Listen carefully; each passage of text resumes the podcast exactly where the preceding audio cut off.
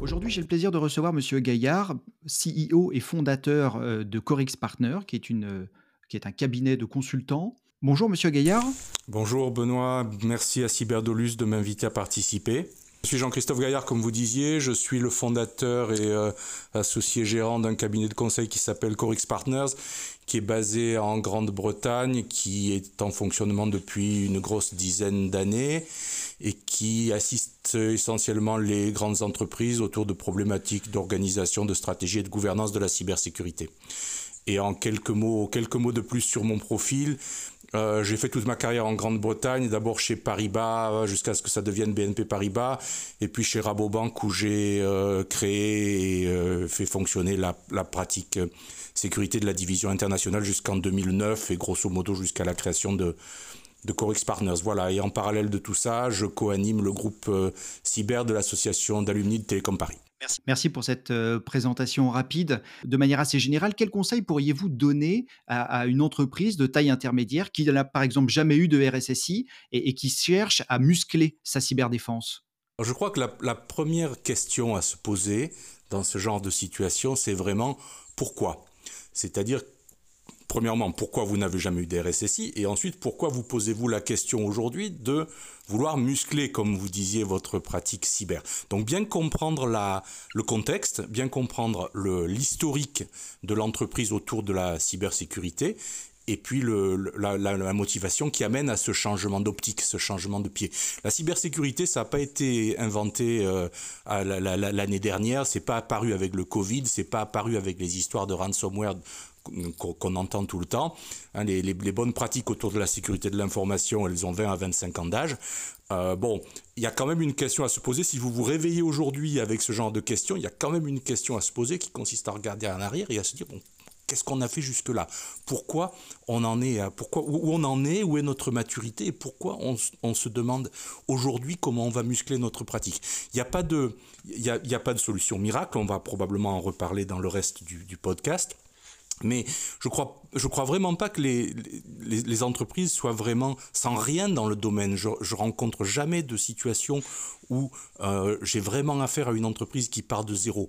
Euh, précisément parce que ça fait 20 ans que la, la, bonne pratique, elle se structure, elle se développe. Il y a toujours un antivirus quelque part, il y a toujours un firewall quelque part, il y a toujours des fonctionnalités cyber dans une appli ou dans le cloud qui sont plus ou moins activées. Il y a toujours des pratiques de, de, de, comment dire, de gestion de l'identité, de gestion des mots de passe qui sont en place quelque part. Donc il y a vraiment toujours une forme d'historique et bien comprendre d'où on vient, quel est le, quel est le, le, le niveau de maturité de chacun, euh, et, pourquoi tout d'un coup se pose la question de vouloir muscler la cyber Je crois que c'est le point de départ. Quel premier conseil vous pourriez, euh, pourriez donner à une, à, une ETI ou à une PME euh, qui, qui pourrait partir de ce que font les grandes entreprises pour peut-être s'appliquer à, ce que font, à ce que feraient, ce que pourraient faire les petites et moyennes entreprises? Alors il y a, y a deux, deux, aspects dans ma, dans ma réponse, ou deux aspects que je vais couvrir. D'abord, la, la grande entreprise, elle a des modes de fonctionnement, des mentalités, des structures qui sont relativement euh, communes, on va dire. On va trouver des ressources humaines, on va trouver une DSI, on va trouver souvent une fonction risque, on va trouver souvent une fonction conformité en fonction du secteur dans lequel l'entreprise évolue. On va aussi trouver des mentalités qui sont relativement communes, des formations qui sont relativement communes, et, en fait une, une culture euh, du management qui va être relativement commune d'une grande entreprise à une autre. Donc lorsqu'on lorsque les problématiques cyber vont arriver sur la table, on trouve souvent des modes assez communs de les appréhender d'une grande entreprise à une autre. Lorsqu'on regarde vers le TI ou la PME, on rentre dans un autre monde, on rentre dans, une, dans des structures qui sont évidemment beaucoup plus petites, des cultures qui sont évidemment très différentes. On va trouver souvent des organisations familiales. Alors il n'y a rien de mal là-dedans, tout le contraire, mais ça crée des modes de gouvernance qui ne sont pas les mêmes que les modes de gouvernance de la grande entreprise. Et donc on, introduit une diversité qui est beaucoup, beaucoup plus grande, au-delà de la diversité sectorielle. Hein. Si vous êtes une PME de 50 personnes qui fait de la découpe de volailles, vous n'allez pas avoir la même culture qu'une PME de 50 personnes qui fait de la biotech. Et, cette, différence, cette, différenciation, elle est assez quand même, elle est, elle est beaucoup plus marquée d'autant plus qu'on descend dans la, en taille, si vous voulez. Et je me fais aussi souvent du souci lorsque j'entends parler de PME au sens générique. Il y a une grosse différence entre une PME de 10 personnes et une PME de 250 personnes. Attention au seuil derrière la définition administrative du, du, concept, si vous voulez. Et, ayant pour ainsi dire euh, euh, balisé le contexte un peu comme ça, je dirais les bonnes pratiques je, le disais, elles se structurent depuis 25 ans, elles sont structurées autour des mêmes principes depuis 25 ans, et c'est la défense en profondeur, tout simplement. Et, euh, c'est difficile à mettre en place, mais c'est ce concept qu'il faut arriver à intégrer et à faire passer. Et est-ce que vous pourriez nous, nous détailler ce que c'est la, défense en profondeur? Oui, c'est ce que j'allais faire. On se, on, on, se protège pas contre le ransomware, contre les rançongiciels, simplement en déployant de la formation auprès du personnel, par exemple. Bien sûr, il faut le faire, mais ça ne suffit pas parce que vous allez toujours avoir quelqu'un qui va cliquer sur un lien ou qui va ouvrir un attachement. Le, monde fonctionne autour de ça, l'économie fonctionne autour de ça. Vous ne pouvez pas expliquer à une direction des ressources humaines qui reçoit des CV tous les jours qu'elle ne peut pas ouvrir les CV. D'accord? Donc, la, formation, c'est bien, mais ce n'est qu'un aspect de la protection. Il faut également déployer, par exemple, des, solutions de, de, filtrage, des, des euh, des, pièces jointes en amont. Il faut évidemment une protection du poste de travail qui soit gardée à jour avec une forme d'antivirus, etc., etc. Je sais pas à vous que je vais, euh, c'est pas vous que je vais que je, que je, vais expliquer ça. Il faut évidemment déployer les euh, comment dire les, les, mises à jour de sécurité euh, régulièrement et de façon suffisamment rapide sur tous les, les, les, les, les, serveurs critiques de l'entreprise. C'est ça la défense en profondeur, c'est agir à tous ces à, à, à ces niveaux-là, tout en sachant qu'aucune de ces couches de protection en elle-même ne va vous protéger à 100%. Vous n'allez jamais pouvoir protéger toutes les, machines de l'entreprise avec un antivirus à jour. Il y aura toujours une machine quelque part que vous n'allez pas réussir à mettre à jour. Vous n'allez pas vous assurer que toutes les pièces jointes que vous recevez vont être intégralement filtrées. Il y a toujours des choses qui vont passer au travers des mailles du filet. Donc c'est vraiment en, se protégeant à ces, à ces différents niveaux que vous allez arriver à un niveau de protection suffisant. C'est ça la défense en profondeur en fait. Très bien. Donc on fait un, on fait un millefeuille euh, et, ce millefeuille finalement va euh, euh, protéger différentes couches, ralentir la progression de l'attaquant potentiel et, et, en même temps émettre des signaux en passant à travers ces couches-là qui vont permettre aux équipes en place de pouvoir s'apercevoir peut-être qu'il y a une, une intrusion qui est en cours. C'est ça. On se protège en déployant des mesures qui, qui réduisent la, la, probabilité d'une attaque et on se réduise en, déployant des mesures qui vont réduire l'impact potentiel d'une attaque. Et, de fait, en, en, travaillant sur les deux axes, vous réduisez, vous réduisez tout simplement le risque, au sens strict du terme, hein, en termes de combinaison d'une probabilité d'un impact. Donc au sens théorique, au sens classique du terme, en agissant dans ces deux dimensions avec des mesures qui vont être préventatives, on va dire, et des mesures qui vont être mitigatives, en, agissant sur ces deux dimensions-là, vous réduisez le niveau de risque que vous portez au sens classique et théorique du terme un, excellent, euh, une excellente base euh, de réflexion, une base théorique. Euh, si maintenant on veut aller dans le dans l'action, lorsque l'on a préparé cette, cet épisode, on a évoqué notamment pourquoi pas la possibilité de passer sur un, ciseau, un, responsable de la sécurité des systèmes d'information à temps partagé. C'est une, une, première solution. Quel, quel périmètre vous lui, vous lui donneriez Je crois que la grosse erreur, c'est de vouloir, de, vouloir, de vouloir nommer un RSSI à temps, à temps partagé pour faire disparaître un problème qu'on ne comprend pas. C'est la, la, la plus grosse erreur. Il faut absolument que la décision de mettre en place un RSSI à temps partagé ou, ou une autre forme de RSSI d'ailleurs soit ancrée dans une réflexion autour du besoin.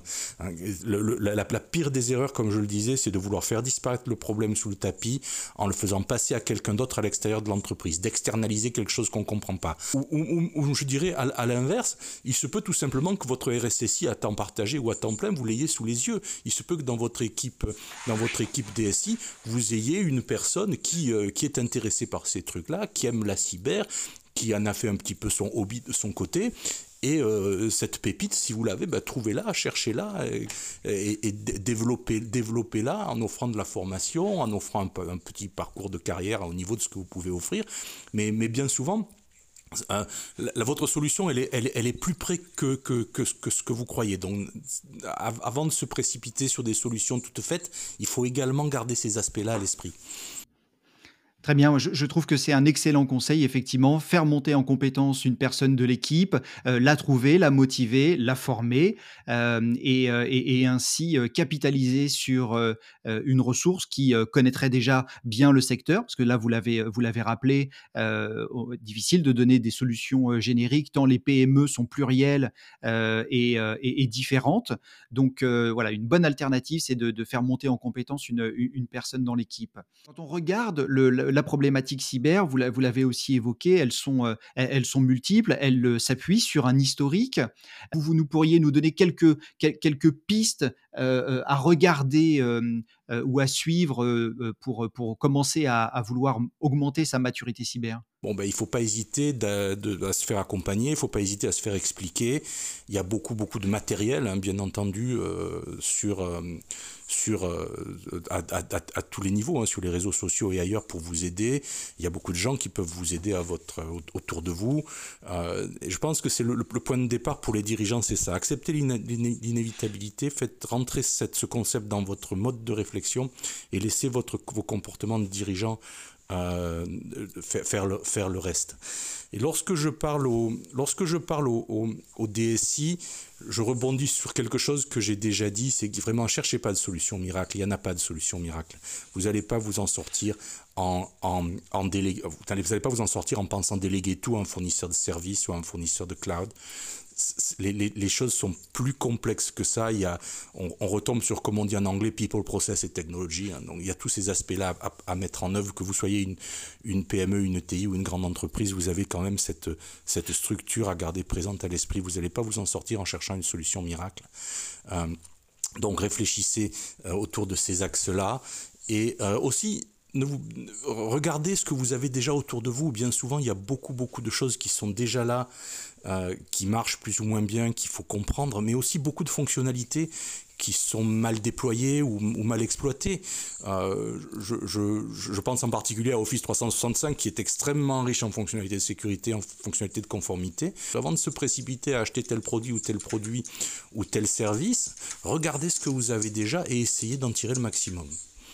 En termes de conseils pratiques, c'est en général là où je, la direction dans laquelle je vais. Très bien, ben moi ça, me semble une excellente conclusion. Euh, si je dois si je dois résumer en tant que euh, en tant que dirigeant d'entreprise, euh, acceptez la réalité de la menace, prenez la posture que vous prenez face à chaque problématique et, traitez-la avec l'importance qui est celle qui qu'elle qu'elle nécessite. Et puis si je me mets plutôt dans la peau du, du, du, du DSI, donc du directeur des systèmes d'information, eh bien n'attendez pas de solution miracle.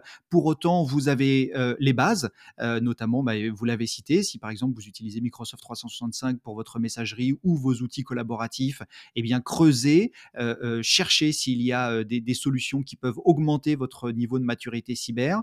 Et puis le troisième conseil que je trouve vraiment très intéressant également, c'est utilisez et, voyez en interne euh, si vous n'avez pas euh, finalement euh, la, ressource humaine qui va faire la différence et qui va pouvoir vous accompagner. Alors elle sera peut-être à, former, elle peut-être à faire monter en compétences, mais il vaut mieux une personne très motivée, ravie d'apprendre un nouveau un, nouveau domaine et qui vous connaît plutôt que de faire appel nécessairement à un tiers qui lui ne vous connaîtra pas en, profondeur, si je puis dire, un petit peu comme, comme la notion de défense en profondeur.